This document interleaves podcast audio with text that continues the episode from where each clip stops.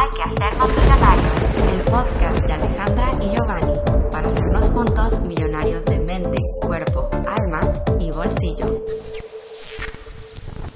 Bienvenidos al episodio 74. Yo soy Alejandra López. Y un servidor Giovanni Beltrán. Hoy tenemos una invitada súper especial que espero Yes. que nadie de ustedes esperaba. Ah. Yo creo que nadie se lo esperaba. O tal vez tenían una vaga sospecha de que pudiera pasar algo así. Tal ¿no? vez, tal vez. Tal vez muchos de ustedes ya la conocen. Ella se llama Pilar.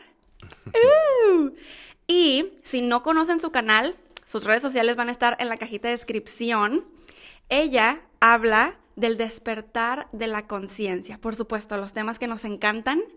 Y como muchos de ustedes probablemente la encontramos por sus videos que se empezaron a hacer virales. Yo así, literal, un día me apareció uno de sus videos hablando de afirmaciones y dije, a ver.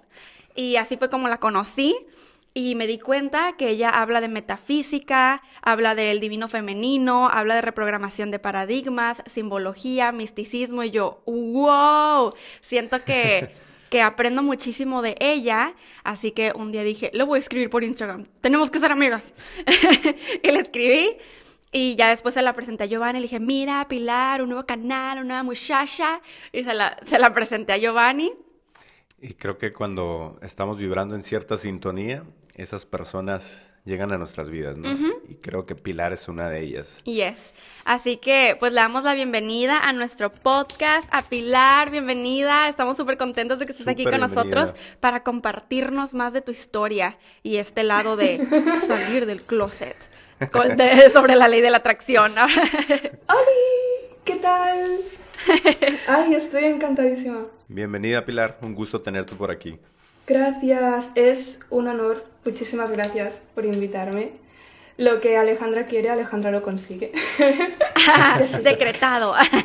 Sí. Oye, Pilar, y cuéntanos un poquito más de ti, cómo llegaste a este mundo, porque no eres nueva haciendo videos, tienes ya un tiempo, así que cuéntanos un poquito más de eso. Ah. A ver, yo tuve mi despertar espiritual en 2013. O sea, soy de la ola del 2012, esa ola. Eh, Así que Sí. ya llevo un tiempo, sí. Y YouTube lo empecé hace tres años, pero ha sido este año cuando ha implosionado todo. ¿Y, y cómo es que fue ese despertar en el 2013? ¿Qué fue aquello que, que despertó dentro de ti que dijiste, wow, hay otro mundo? Eh, fue una etapa muy dura en mi vida. O sea, yo siempre, desde que soy joven, desde que soy adolescente, he tenido muchos problemas conmigo misma y con el mundo. Y, y mm, he vivido muchas cosas eh, siendo muy joven, a una temprana edad. Y yo creo que a veces los despertares más fuertes son aquellos que, que te sacuden, ¿no? Son las crisis existenciales, son las noches oscuras del alma. Y a partir de ahí yo desperté, a partir de muchísimos acontecimientos muy dramáticos en mi vida, eh, acabé, eh, acabé empezando a practicar ciertas terapias alternativas, la meditación, la visualización, y ahí es cuando mi tercer ojo se, se abrió y, y dije, wow. y, y lo que fue pasando con los años es que empecé a tener un llamado muy fuerte a compartir las cosas que yo he estado aprendiendo. Y como vivimos en la maravillosa era de Internet, dije, wow, pues puedo tener un canal de YouTube. Claro, total. Oye, y la primera vez que hablamos, estábamos platicando sobre, o sea, tú me dijiste para mí, yo me sorprendí totalmente, fue sorpresa, que me dijiste, sí, no, yo antes realmente atacaba la ley de la atracción y yo, "Oh, pues porque ahora vemos tus videos y, y es normal que hables de la ley de atracción y las leyes universales en general y, y todo lo que son, ¿no? Cuéntanos un poquito más de eso, ¿por qué la atacabas? ¿O a qué te referías con eso? Claro, o sea, es que... Qué mal, ¿eh? Em, wow, esto es algo que solo eh, mis suscriptores más antiguos... O sea, yo, yo tardé dos años en conseguir 2.000 suscriptores. Dos años. Eh, Luego, en, en cuestión de tres meses o cuatro casi cien mil, pero, pero durante ese tiempo em, yo hablaba de cosas de las que nadie hablaba.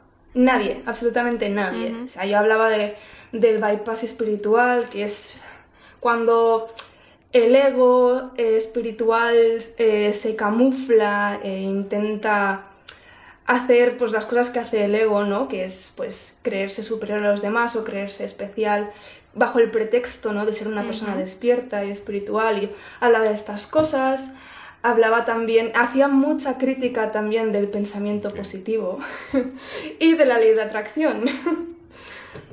Eh, pero en el fondo lo que estaba sucediendo conmigo a nivel personal es que yo había pasado por tantas cosas tan fuertes cuando era joven que cuando me crucé con este concepto de tú eres quien atrae todo a tu vida, fue como, no. o sea, eso le dolió a mi ego. Eso era el tipo de cosas que que a mi ego, aún dolido por las cosas que me habían sucedido, no le gustaba, no. Que yo soy responsable de todo lo que me ha pasado, no, no, no, güey. No, no, no, no, no. A veces tenemos tan arraigados nuestros paradigmas, todas esas creencias, esos aprendizajes o patrones de comportamiento que posiblemente traemos de vidas pasadas, que en, que en este plano terrenal o en esta etapa en la que estamos viviendo, decimos, lo que te pasó a ti, ¿no? Así como que, no, ¿cómo voy a creer eso?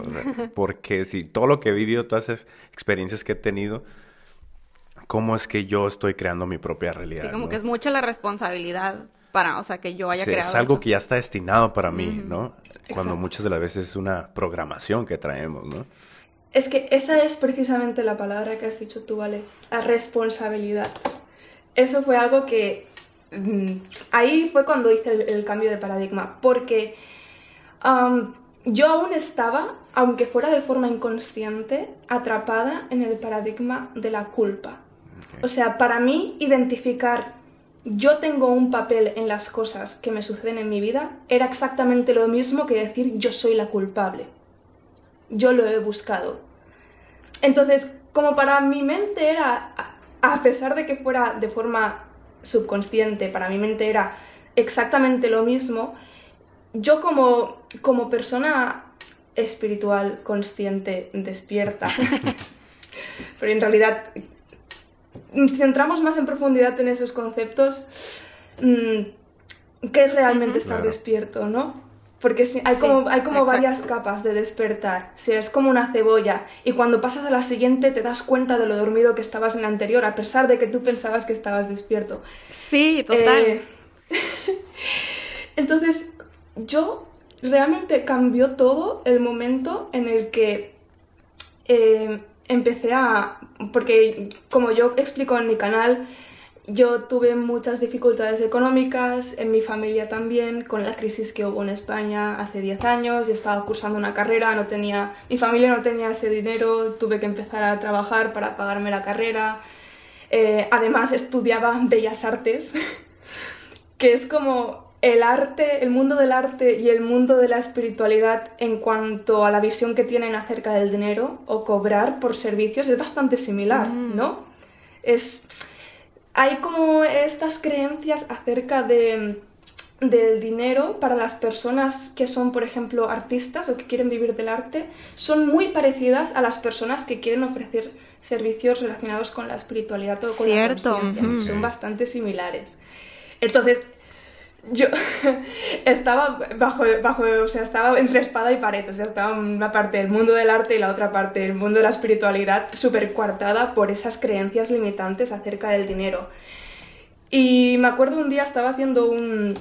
Eh, estaba buscando para, para, un trabajo de la universidad en el que hablaba de, de los, los, eh, los gurús y las sectas y entraba más en ese tipo de cosas y eh, encontré con, me encontré un artículo que hablaba de Abraham Hicks y que criticaba a Abraham Hicks y yo como, oh, esto es perfecto, sí, claro, un, Apoya mi idea. Sí, sí, sí, sí. Yo, o sea, yo descubrí a Abraham Hicks leyendo un artículo eh, hater de Abraham Hicks. ok. Eh, sí. Y cuando lo leí dije, oh, es terrible porque esta mujer con los yates y los cruceros de lujo Mm. y que, no, o sea, es como, uh, qué, qué horror, o sea, ¿cómo puede una persona espiritual hacer eventos en cruceros de lujo? O sea, para mí era como que, para mí era, ¿qué es esto? No lo entiendo, no tiene sentido. Y, y después, no sé por qué, me vino a mi mente, ¿y qué tiene de malo un crucero de lujo? Y luego pensé, a mí me encantaría, es que me lo pasaría muy bien. De hecho, de pequeña muchas veces yo les decía a mis padres que me encantaría irme de vacaciones con ellos a un crucero de lujo. Entonces, cuando recordé eso, dije, espera, ¿por qué he pensado que está mal? O sea, si realmente la gente se lo puede permitir y la gente quiere y además disfruta esos eventos en esos cruceros de lujo, ¿quién soy yo para decir que eso no es espiritual o que es malo o que esas personas no son Claro. espirituales? Oye, y es súper curioso porque como que quién entiende el mundo, ¿no? Eh, están criticando esta parte de que, ah, es espiritual, pero tiene todo este dinero y todos estos lujos, ni al caso. Pero por otro lado, si eres espiritual y no tienes, es como que, pues si tan espiritual eres, ¿por qué no manifiestas dinero? Exacto. Ser ¿Por qué rico. no estás conectado con esa abundancia y la Ah, prosperidad, no? sí, no. También esta es otra parte. Pues eh, iba a incluir esa crítica a Abraham Hicks en mi trabajo, pero al final no lo hice. Dije, "Mm, ah, no, ¿sabes? Mejor no. Porque además empecé a escuchar una voz en mi cabeza y ya sé que en el momento en el que alguien dice escuché una voz en mi cabeza, muy probablemente el, resto del mundo vaya a pensar que esa persona tiene algún tipo de problema mental. Pero em, también canalizo y también soy muy sensitiva a las energías. Viene de familia por parte de, de mi padre, la familia de mi padre. Pero es que en ese momento también empecé a escuchar una vocecita que me decía, si algún día quieres ir, si algún día quieres ir de viaje a un crucero de lujo, será mejor que no incluyas este artículo en tu trabajo. Y yo como, "Mm, es verdad. Pero no hice, no Guau. hice mucho, no hice mucho caso a, a- a esas cosas que me venían. Y lo que ocurrió es que me- a partir de ahí empecé a plantearme muchas cosas. Y empecé a decir, bueno, em, estoy cansada. O sea, estoy cansada de ser pobre, estoy cansada de ser una persona que desde pequeña he dibujado y he pintado y tantas horas y horas y horas y dinero de práctica y de pasión por el arte y no he sido capaz a mis, creo que tenía 22, 23 años, aún no he sido capaz de vender un solo cuadro o un solo dibujo Claro. ¿Por qué? O sea, y realmente esto es una de las pocas cosas de las que yo presumo, ¿vale? No presumo de casi nada, pero a nivel artístico, a nivel de dibujo, soy muy buena. Muy buena, pero porque llevo muchos años de práctica eh, en el mundo del arte y yo no entendía. Y todo el mundo me decía, es que tus dibujos son increíbles, tus pinturas son increíbles. Y yo pensaba, ¿y por qué lo vendo? ¿no? Pero era porque había todo ese engranaje, habían todas esas creencias negativas acerca del dinero y acerca de pues lo que pues lo que creemos los artistas, ¿no? Que es muy difícil vivir del arte y todas esas cosas, ¿no? Tienes que ofrecer cosas del gratis para que te hagan publicidad porque es muy difícil. Y, mm, dije, wow, es que en realidad está conectado. ¿Y qué pasaría si empezase a cambiar esas creencias y pudiese empezar a, a vender mi obra, que es realmente lo que quería? Yo en ese momento seguía criticando la ley de atracción. O sea, yo en ese momento seguía en mi canal ahí, es que la ley de atracción, la gente que cree en la ley de atracción es tonta porque... Eh, Esas cosas. Que para esto, ¿cuál, es- era, ¿cuál era tu argumento como en contra? Eh, mi argumento es el argumento que usa la amplia mayoría de gente cuando se encuentran con la ley de atracción de buenas a primeras, que es un ¿y cómo explicas toda la gente que sufre y es pobre en el mundo? Los niños que nacen en, en países eh, más pobres y que no tienen esa opción, ¿no? Y yo pensaba exactamente lo mismo, digo, claro, es que hay tantas personas que no tienen opción, porque yo pensaba que realmente no, no hay opción, y ese era mi argumento. Y de hecho, ahora, hoy en día, cuando lo escucho de otra persona, pienso, es muy egoísta pensar así. Es muy egoísta pensar así porque estás utilizando el dolor de otras personas para justificar tus creencias de pobreza y para justificar tu falta de responsabilidad y tu frustración de no haber conseguido lo que querías en tu vida. Entonces es muy egoísta utilizar el dolor de esas personas para argumentar algo como que, simplemente que una persona decida ser feliz y, que, y que coja las riendas de su vida, porque es que en realidad no hay nada de negativo en eso. Es decir, no estás haciendo daño a nadie cuando estás de forma consciente eh, manifestando y trabajando en ti y en tus creencias para mejorar tu vida. No estás haciendo daño a alguien, no estás haciendo daño a esas personas que se supone que, que, están, que están sufriendo tanto, ¿no? Entonces dije, wow, es que es una forma muy egoísta en realidad de, de coger ese ejemplo para hacerse, hacerte sentir mal a ti, para, para bajarte al mismo nivel y, y para no sentirte tan, tan frustrado, por ejemplo, mi padre lo hace, lo hace conmigo y lo sigue haciendo, me usa ese argumento y yo digo, ya papá, pero quiero decir, ¿qué hay de malo en que yo me empodere?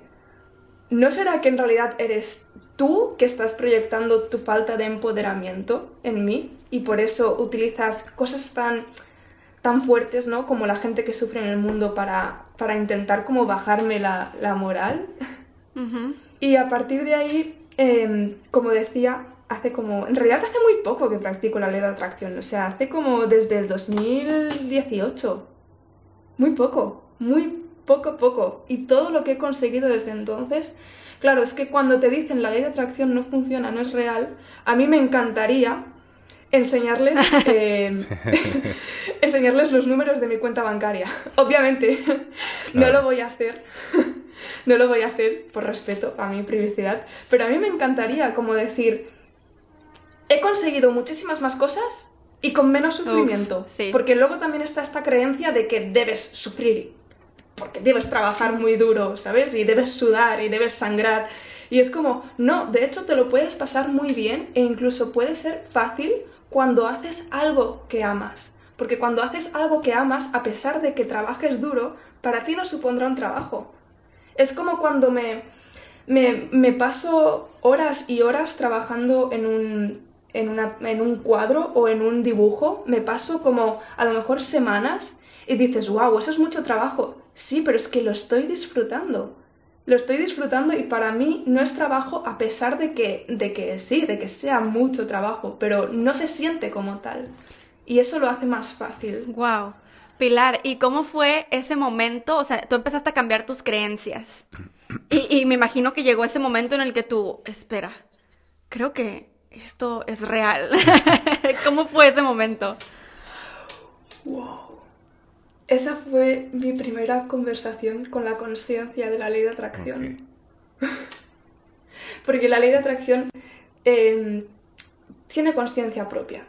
O sea, tú imagínate, es como, es como, como una forma de pensamiento, como, como un egregor. O sea, hay tantas personas hoy en día que hablan de la ley de atracción y que escriben sobre la ley de atracción y que buscan sobre la ley de atracción, que la ley de atracción en sí, todo ese, todo ese enfoque y toda esa energía de tantas personas hace que tenga más fuerza y hace que, cobre una conciencia propia. Y ahí fue cuando, por ejemplo, dije, eh, creo que la ley de atracción me está empezando a funcionar porque estoy consiguiendo todos los trabajos que quiero, todas las entrevistas, digo, quiero este trabajo, voy a ir a esta entrevista y voy a conseguir el trabajo y lo conseguía todos los trabajos. Empecé a vender arte, y no buscaba, no los buscaba yo a los clientes, es que venían a mí, venían a mí. Tengo un cuadro que vendí hace dos años de eh, un, cliente que me dijo, quiero un cuadro así. Dije, vale, es este dinero, porque además también hice un trabajo muy, muy profundo sobre el valor propio. Entonces, rechacé muchas ofertas pero siempre, siempre que rechazaba una oferta porque pensaba que no, era, no se correspondía al valor que yo le daba, a los pocos días aparecía una persona que sí estaba dispuesta a pagarme eso. Sí. O sea, es un proceso que... elevabas a ti misma. Exacto, un proceso en el que también aprendí a decir no a muchas cosas. Y era muy difícil, ¿eh? Porque cuando llevas tantos años atrapado en esa frecuencia de desesperación de cualquier cosa me vale, es muy difícil decir no cuando tienes una oportunidad delante. A pesar de que, de que no te sientas valorado, que no sientas que es lo que te corresponde, es muy Sí. difícil. Entonces hice todo ese trabajo y tengo un cuadro de esa persona que me pagó el dinero, exactamente el dinero que yo le dije y, y desapareció. Wow. Me imaginé. Me Sí, imaginé que ibas a yo- decir eso. yo- o sea, yo pinté el cuadro, obviamente lo acabé, lo tengo en mi casa, pero es que esa persona nunca me lo pidió. Nunca. Simplemente me dio el dinero y se fue. Y dije, wow, esto es real, es que esto funciona, es que esto es real. Y dije, Dios mío, creo que estoy usando la ley de atracción. Oh. Y, y me acuerdo que, que yo seguía con esos vídeos publicados en mi canal acerca de oh, la ley de atracción. Es que tenía varios, además, tenía varios. Oye, Pilar, ¿y tú misma no te dabas como cuenta o no te preguntabas cómo es que tú estabas ya hablando de espiritualidad y tenías ese choque con la ley de la atracción? O sea, ¿no, no te preguntabas por qué? Yo creo que es el- era el, el tema de la responsabilidad. Porque cuando, cuando transformé el sentimiento de culpa en responsabilidad, eso fue un, un súper salto cuántico en mi vida. Porque como decía, yo estaba, para mí, eh, el yo ser consciente de que yo atraigo lo que viene a mi vida era lo mismo a señalarme y fustigarme y culpabilizarme. En realidad no tiene nada que ver, pero cuando hice el salto, el salto cuántico, cuando comprendí que no se trataba de culpabilizarte, sino de hacerte responsable, que además se volvió en, un, mantra, un mantra que, que lo tuve durante meses en mi cabeza, yo soy responsable de mi vida.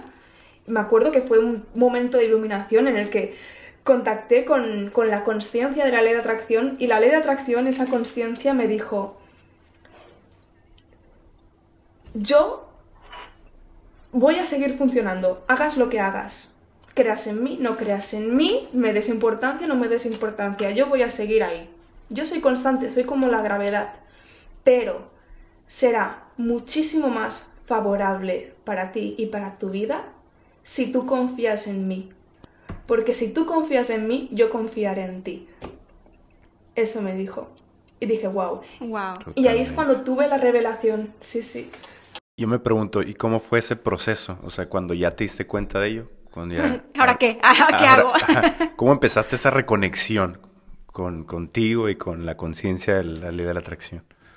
Al principio fue muy duro porque tuve que enfrentarme a ver muchas de las cosas que me habían ocurrido en mi vida para nada positivas y para nada agradables y darme cuenta qué papel jugué yo ahí.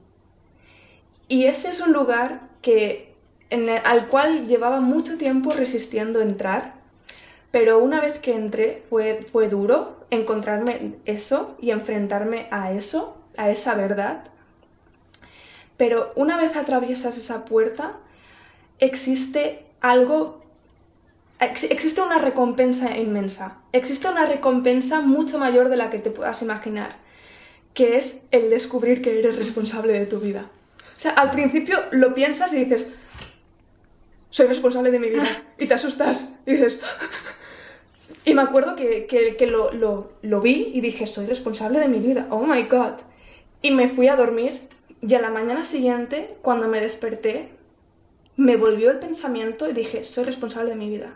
Soy responsable de mi vida. Soy responsable de mi vida. es decir, todo lo que haga a partir de ahora puede ser lo que quiera. Exacto. Puedo hacer lo que quiera, puedo, puedo ser quien quiera, puedo conseguir lo que quiera, puedo llegar a donde quiera. Soy responsable de mi vida. Y eso fue, eso fue justo el, el- fue como bajar al infierno y, y- y justo llegar a- al fondo y, y- y dar un salto cuántico hacia el cielo y darte cuenta de que aquello que más temía era en realidad lo que me iba a hacer libre al final. Uf, qué fuerte. Claro, totalmente de acuerdo y gracias por compartir esta parte. Yo definitivamente creo que hay personas que se van a poder identificar con esto y lo digo por correos que nos llegan. Sí. Eh, espero que, que la historia de Pilar y, y lo que ella ha vivido pueda resonar con, con muchos de ustedes. Y mm, Pilar, cuéntanos qué hiciste, ok, te diste cuenta, tuviste esta revelación y qué decidiste hacer con los videos de tu canal o cómo contárselos a tus seguidores que ya estaban ahí, que sabían la información. Tardé un tiempo, tardé un tiempo. Creo que fue en... Porque yo empecé a practicar de forma inconsciente, así como subliminalmente la ley de atracción con temas de dinero en el 2018, pero fue en 2019 que yo dije, "Ujú, esta vaina es bien real. Di- digo, digo vaina porque tengo, tengo una, una muy buena amiga eh, venezolana que está constantemente diciéndolo y, y me, me- me encanta decirlo de esta forma. Y publiqué un vídeo en 2019, en, creo que en verano de 2019, diciendo me equivoqué. El título era Me equivoqué con la ley de atracción. Esta vaina es bien real. wow. Y ahí, ahí explico todo este proceso. Y hay muchas personas que me seguían, dijeron, oh no, te has vendido. oh". y muchas otras, muchas otras que me seguían pero no conocían sobre la ley de atracción, empezaron a conocer sobre la ley de atracción y a día de hoy, de esos primeros suscriptores que te los guardas en el corazón y sigues hablando con ellos, a día de hoy me lo siguen recordando que gracias a mí empezaron a investigar sobre la ley de atracción. Y, y la empecé a practicar en, en- en mi vida, en, en, en todos mi, en, en el ámbito laboral sobre todo, en todos los trabajos. Era como, "Mm, ahora me apetece trabajar en este tipo de empresa. Y siempre, conseguía siempre estar ahí. Me apetece que mi sueldo de mi nómina sea esta exacta cantidad. Manifestaba el trabajo al instante. O sea, era increíble. Mani- manifesté becas de la universidad que, wow. manifesté trabajos de arte que también me pagaron el último curso de universidad, unos cuadros que pinté. Que tengo una historia de una manifestación eh, instantánea que fue increíble. O sea, es como, fui a la universidad, me inscribí para el último curso, para hacer el trabajo final de, de grado. Y me acuerdo que eran 800 euros que no tenía. Pero yo igualmente me inscribí tranquilamente. Dije, yo, I, I trust, no I Totalmente. surrender. ¿Sabes cómo? Va a estar bien, no pasa nada. Esto llegará, no me tengo por qué preocupar. Y al día, el mismo día, exactamente el mismo día, me pagaron 800 euros de un, de un cuadro, de un encargo, que realmente no me los podrían haber pagado cualquier otro día, antes o después, pero justo el mismo día que eh, me inscribí en la matrícula, que eran 800 euros de la universidad. Y dije, wow, increíble. Y además en billetes de 100 euros, que curiosamente eran, era como yo visualizaba los billetes.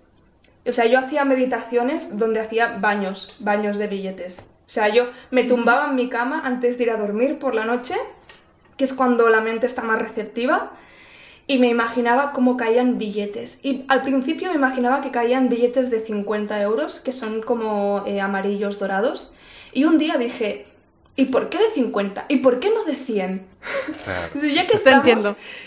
eh, tienes que hacer mucho trabajo porque me acuerdo que incluso cogía billetes, los que tenía, y los acariciaba, los besaba, los pasaba por mi cuello, por mi cuerpo.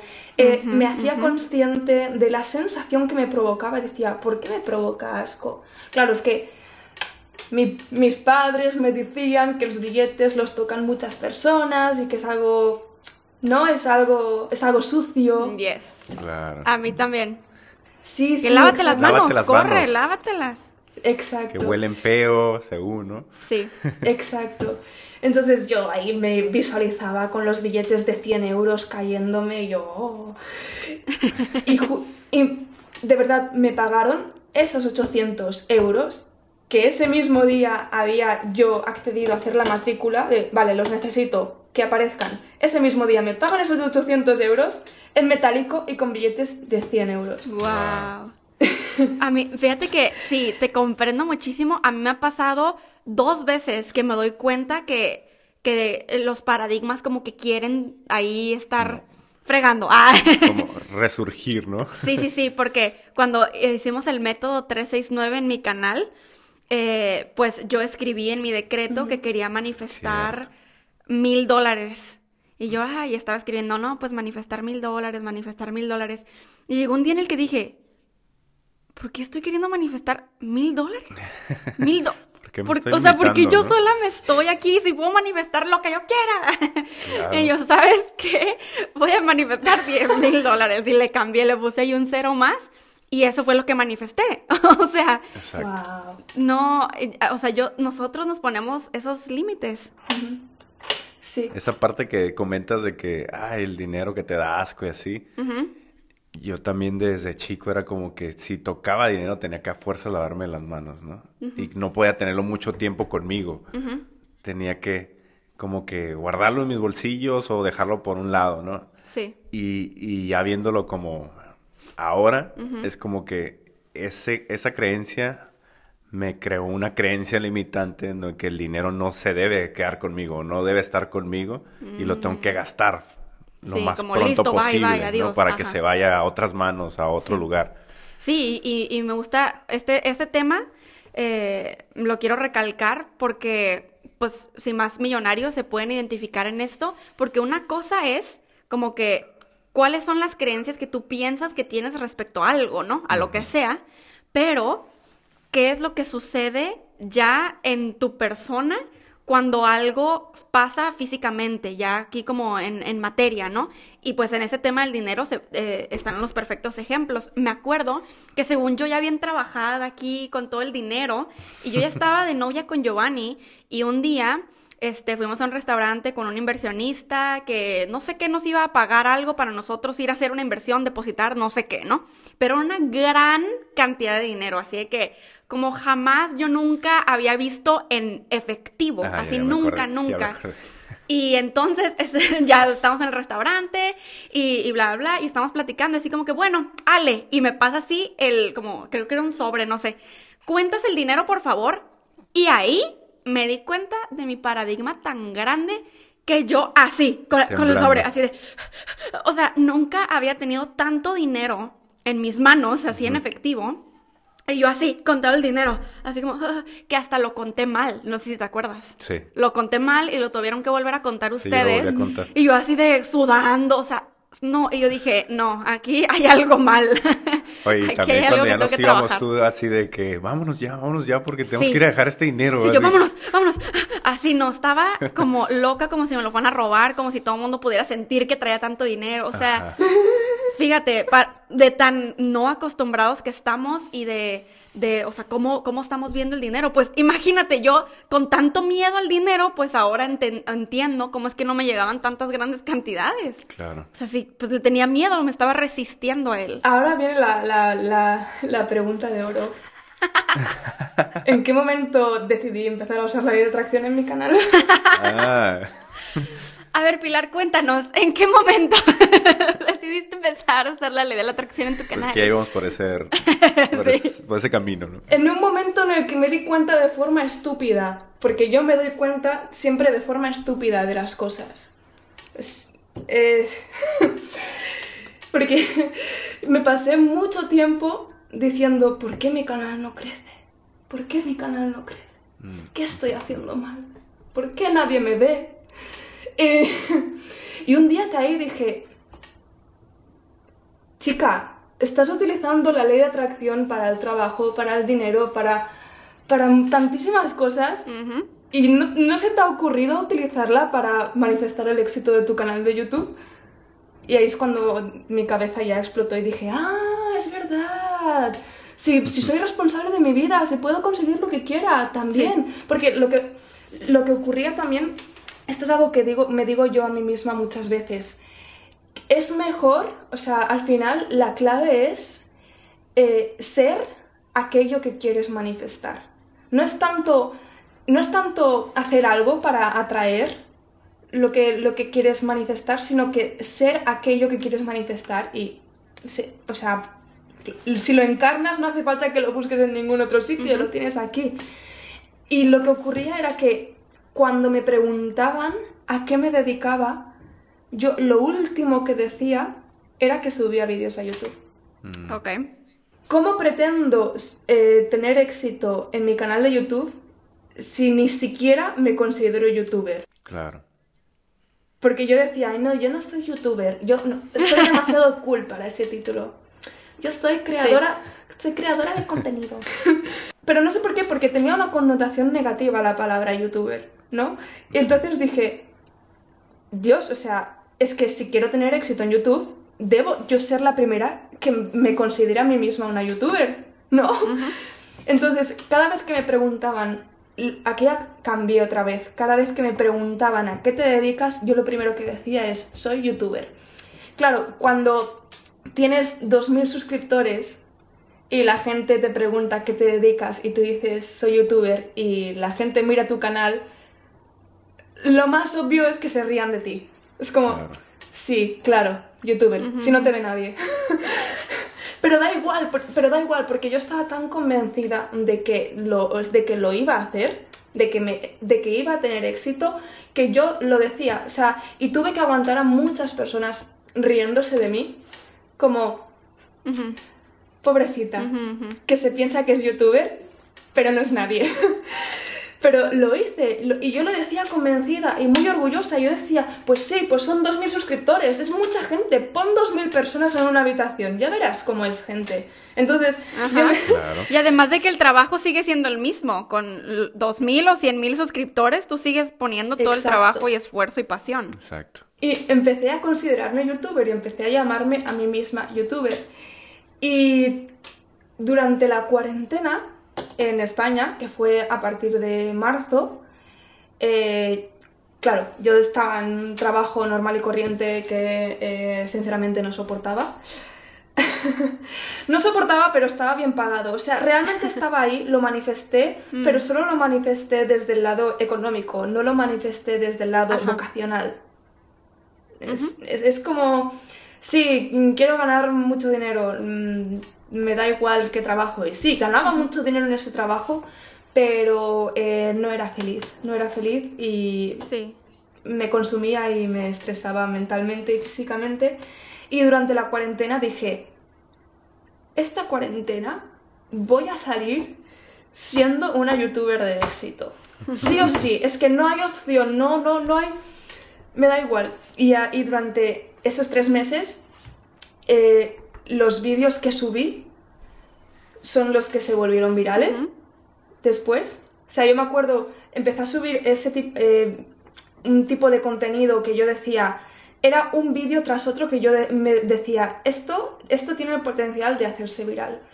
Y, y me acuerdo que a- a- cuando acabó la cuarentena, obviamente practiqué muchos métodos, tenía... Claro, tenía, estaba en mi casa, tenía todo el tiempo del mundo para practicar métodos. Practiqué 55 por 5 y yo lo escribía ahí cada día ahí. Sí, tengo como más de más de 10.000 personas han suscrito a mi canal. ¡Yay! Mi objetivo para finales de 2020 era eh, conseguir 10.000 suscriptores. Mi ¡Wow! vida. Mi ciela. Para mí era como, wow, 10.000 suscriptores, wow. Te puedes imaginar mi estado mental, ¿no? Ahora mismo es como... no me esperaba esto. Bueno, en realidad Ajá, sí. sí que lo esperaba, sí que lo esperaba, pero quizá no tan rápido.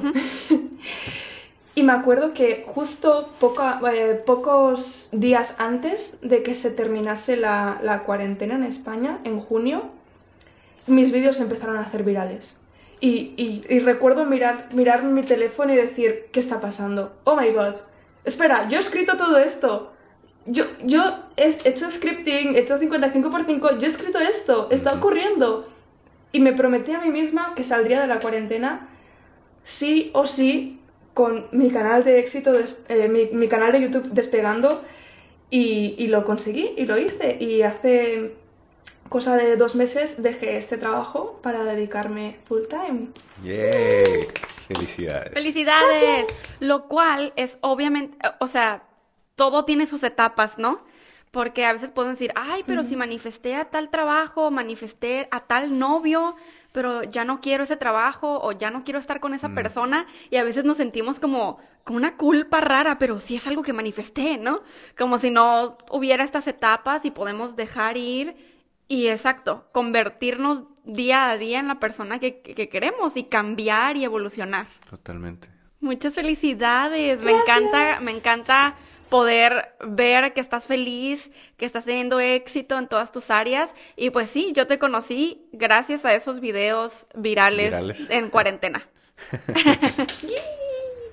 y nos ha encantado todo lo que hablas. Realmente creo que tu canal eh, es un tesoro, o sea, es para que más personas sigan entrando y agradecemos mucho que te hayas tomado el tiempo para estar en este episodio y nos gustaría saber si hay algo final, algún mensaje que les quieras dar a los millonarios, una última cosa, algún tip, algún Que algo lo sabemos que, que, sea. va a ser de gran valor. De- ya sumándole a todo lo que ya nos has dicho, que es poderosísimo, porque muchas personas se preguntan sobre todo estos temas, ¿no? Así tú lo, como tú lo abarcaste. Creemos que muchas veces nos falta la creencia o tenemos ciertos paradigmas o, o realmente no estamos conectados como debería ser con esa conciencia, ¿no? Entonces, Sí. tú nos has dado como un como un jalón de orejas a todos, ¿no? Sí. En, Que yo- en este aspecto. Intuyo que la pregunta de muchos es, ok, yo me doy cuenta que tengo estas creencias limitantes, así como Pilar las tenía, así como Ale, así como ta, ta, ta. ¿Qué? O sea, ¿pero qué? Como que no sé qué primer paso dar, a Ajá. dónde voy. Ya he intentado varios métodos quizás, y yo sé que los métodos, ok, son métodos, son herramientas, pero realmente cómo encarno, cómo, cómo- ¿sabes? Como eso que comentaste, Sí. cómo, cómo me pongo, cómo me hago uno con mi deseo. Yo creo, en mi opinión, en ma- mi más humilde opinión. Es que lo siento, ¿eh? Uy, ¿por qué pido perdón? Ay, es que a veces, a veces sufro un poco del síndrome del impostor. ¿Se llama así? Ah, te Sí. comprendo.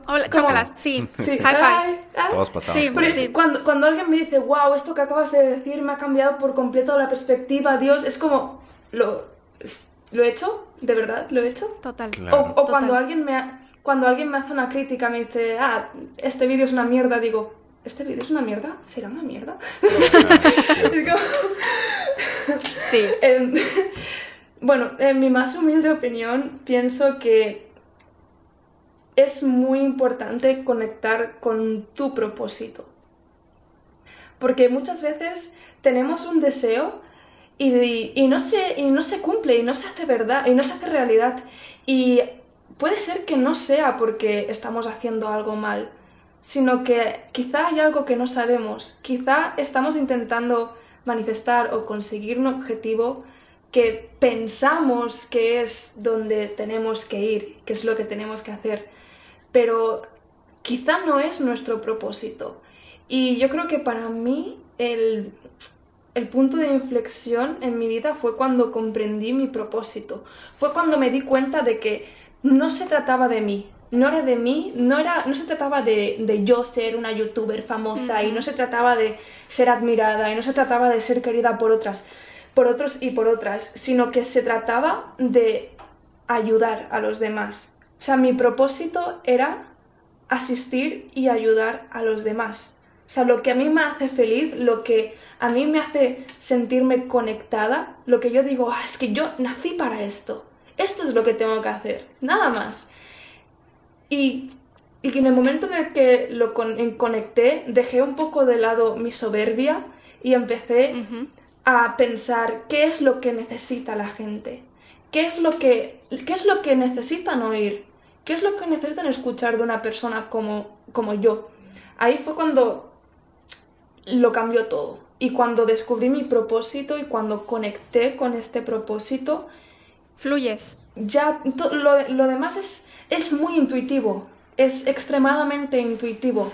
No, no tienes que elaborar, sí, no tienes que elaborar planes ni tienes que mirarlo de forma analítica, simplemente, sim- simplemente lo sabes y, y, y aunque trabajes muy duro, porque es verdad que yo he trabajado muy duro por las cosas que he conseguido, no se ha sentido como algo doloroso, se ha sentido como algo como una aventura. Es como cuando lees un libro o ves una película y, y la disfrutas y, y tienes, tienes momentos duros en la película y aparecen villanos y em, te separas de la persona que amas y luego la vuelves a reencontrar y luego el bien gana al final. Pues todo eso es, em, es disfrutar del viaje, ¿no? Es como tomar una, mon- es como una montaña rusa. eh, la gente no va a, a los parques de atracciones a sufrir, la gente va a sentir emociones. Y eso es lo bonito, es encontrar ese propósito y estar abierto a ese viaje. Wow, qué hermoso. Hermosas palabras. Y muy, muy, muy de acuerdo. Ay, Pilar, muchísimas gracias por, por todo, por compartir, por tu tiempo, por tu luz tan divina y hermosa. Em, yo creo que esta no va a ser la primera vez que colaboremos. Yo creo que no. Se vienen cosas muy buenas. Yes. Y, y millonarios, las redes sociales de Pilar van a estar en la cajita de descripción para que vayan a checar sus videos, ahí se aventen un maratón, para que chequen también su Instagram. Para que vean eh, todo ese proceso que ella vivió a través de sus videos, todo lo que explicó ¡No! aquí. ¡Por Dios! ¡No vayáis a mis vídeos antiguos! ¡No! Oye, que por cierto, borraste los de los de la ley de la atracción hablando en contra, pero dejaste el video que se titula Me equivoqué. Sí, el de, la, Ah, el de esos vídeos creo que los tengo en oculto o en privado, Ah, ok. ahora no me acuerdo. Ok, no, sí, súper entendible, claro. Se vale. Qui- quizá, te lo, quizá te lo paso si no lo he borrado, para que veas. Va, sí, sí, estaría padre. Muchas gracias, Pilar, por Pues tu muchísimas tiempo. gracias. Ha sido un gran Gracias. placer, un gran honor, una gran bendición poderte tener aquí en este episodio de podcast. Sé que a los millonarios les está encantando esta información. Y pues bueno, nos escuchamos en un siguiente episodio. Bendiciones, y, buenas y buenas, vibras. Hay que hacernos millonarios. El podcast de Alejandra y Giovanni para hacernos juntos millonarios de mente, cuerpo, alma y bolsillo.